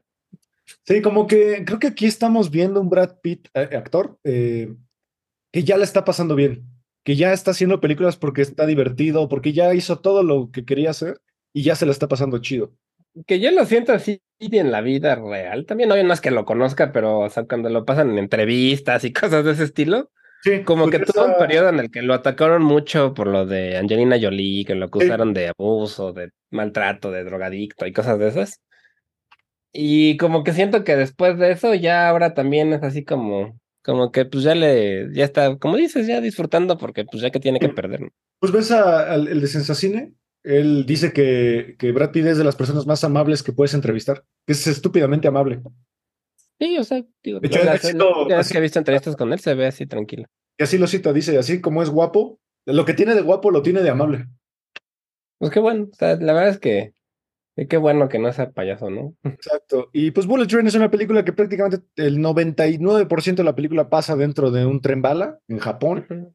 Y algo que voy a criticar toda la vida de esta película es que el tráiler destruye el final. Bueno, el cameo de la de Sandra Bullock. Mm, sí, Sandra Bullock. sí, ¿Para que se notaba desde la voz, ¿no? O sea, bueno, todo el tiempo le está hablando y pues la voz se nota, ¿no? Pero- ¿para qué pones en el trailer a Sandra Bullock si el chiste del final es que aparezca de repente por fin la persona que le está hablando por el, el celular, ¿no? Pues por jalar, sí, pues por marketing supongo, pero pues sí, y era realmente pues es hasta un poco publicidad engañosa, ¿no? Porque pues realmente no. Una película que triplicó su, pro- su presupuesto, costó 85 millones, recaudó más de 238. Una película completamente extravagante, secuencias de acción en un espacio tan corto, eh, personajes muy idiotas. eh, Aaron Taylor Joy aquí creo que es de mis personajes favoritos junto con su hermano, que es este Ah, sí, sí. Henry. Que eran gemelos, además, según Eran gemelos. Y además creo que también es una muy buena participación de, de un actor que a mí me, me da mucho coraje que no lo reconozcan tanto, pero tiene películas increíbles como es Michael Shannon. Es un gran actor y lo voy a defender siempre. Michael Shannon es tremendo y como que no tiene el reconocimiento que merece. Pues sí, es que hay muchos, ¿no? Que, que como que son muy constantes, hacen muchas películas, pero no los, No los no reconozco. los reconocen demasiado, ¿no? Pero la gente sí los reconoce de, de, ah, mira, es ese cuate que ha salido en esta, en esta y en esta y en esta. Exactamente. Sí. Y también Babylon. Este año no lo he visto. ¿No has visto Babylon? A mí me- el personaje de Brad Pitt se me hace bueno, es un, es un actor ven, que ya está a punto de llegar como al final de su carrera. ¿En qué época está ambientada? En el Hollywood de los, ah, despuésito del cine mudo de los, A los como de los 40. 30s. 30, 40. Ajá. Ajá. Este, eh, justo es como el cambio entre el cine mudo y el cine de, de sonido, que pues es que, es que es un periodo que tratan mucho en el cine, ¿no? Porque sí fue como un gran trauma para pues, las personas que estaban en esa época trabajando en el cine y los actores sobre todo. Sí, yo, y, y tiene, él es como muy importante hasta como la mitad de la película, después se vuelve una cosa, es una película que yo le podría haber quitado hora y media fácil. Y siento que, que hubiera, que no hubiera habido gran cambio. Pero Brad Pitt tiene un monólogo muy bueno sobre el cine, sobre los actores, sobre Hollywood, que, que siento que es de las mejores partes de la película. Ok. A mí me, me intimida un poquito la duración. Creo que es una película que necesito Sí, de- detenerme a ver. Dura más de tres horas. Sí, O sea- ese es el. pues, De verdad que igual si hubiera durado dos horas, hora y media inclusive, no hubiera habido problema. Sí, este, y además lo que estaba leyendo es que es una de las grandes perdedoras de la historia de los Óscares, que fue nominada casi todo y no ganó nada. Es que Damien Chazelle es un director que pues, había hecho, muy- iba, iba muy bien, ¿no? Se le tenía como muchas esperanzas. Y aquí sí, la, de plano como que no. Bien, si no ubican a Demi Chazelle, Whiplash, La La Land, Ten Cloverfield Lane, que es una película que a mí me gustó muchísimo, es el guionista, eh, y que pues no sé, aquí como que le fue muy mal, perdió mucho. Es que sí, sí, sí es una película que tiene. Se ve que derrocharon mucho porque es. Tiene una gran parte en una fiesta así Mm. enorme donde hay animales y hay de todo. Que es una secuencia también muy musical y muy. Margot Robbie sale aquí también de una. Era, es una actriz, pues más bien quiere empezar a ser actriz, se cuela la fiesta y empieza a crecer a partir de ahí. Y, y así, pero yo la verdad no la recomendaría, a menos no, que les, que les encante así mucho lo que es el cine de Hollywood y la historia del cine y cosas de ese estilo. Claro. Y la de todas formas la dejaría de ver como a la mitad. Así justo cuando acaba el monólogo de Brad Pitt ahí. Claro. Sí, no, no, yo no, no la he querido ver, como que me, me, me intimida un poquito la, la duración y como que también me intimida un poquito, bueno, más bien me, me quita un poquito las ganas el hecho de que pues perdió tanto en los Oscars y como que le perdí un poquito el interés. Sí, yo la, la verdad no, no la recomendaría mucho. Ok, y pues bueno, con esto termino la filmografía de Brad Pitt como actor. Tiene varias películas ahí producidas, entre ellas así rescatables, Minari, que también le fue muy bien en los premios Oscar, Blondie, la de Ana de Armas, eh, su productora es la encargada de esta película. Sí, es Plan B, tiene una productora y ya han exactamente. produji- produji- producido un montón de películas. Y series, The OA, también que fue muy famosa, que creo que Netflix canceló. The OA. Tiene hasta un Lego Masters, que es un reality show de Lego. Ok, voy a ver eso. Kikas, produjo Kikas, que es grandiosa. Sí, y ha producido bastante de sus propias películas, como Adastra también, y ¿Mm? Exacto. Vice también la produjo, Okja, o sea, tiene un Okja. montón. Cierto, ya que es gran película. Moonlight, The Big Short, Fury incluso, o sea, la verdad, es 12, 12 años de esclavo. Exacto. Y Entonces, pues es un cuate que, que aunque tal vez no es muy notorio por eso, también es un buen productor. sí, ha hecho bastantes hitazos y pues siempre será recordado, ¿no? Por nosotros como uno de los mejores actores del- de su generación y del cine actual.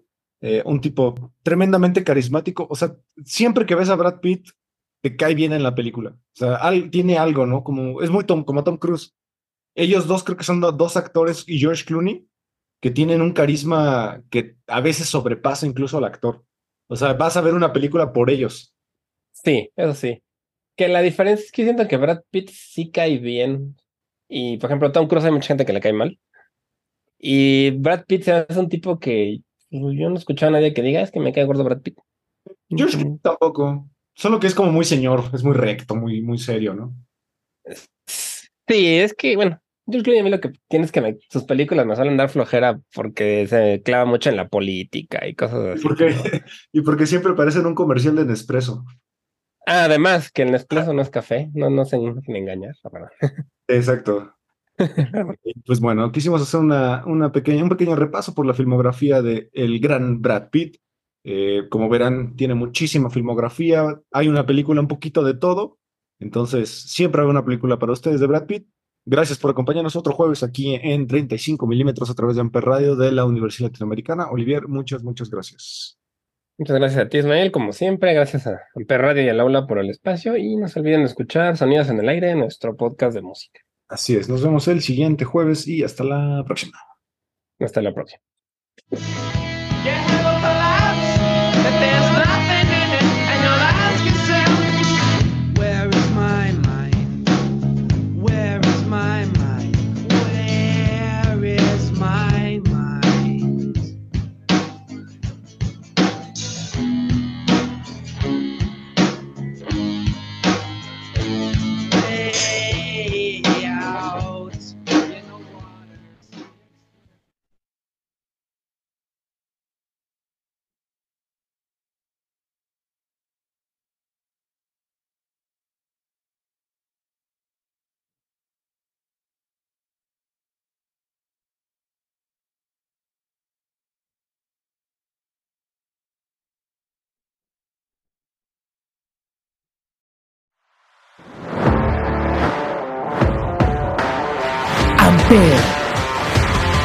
Tú haces la radio. Presentó.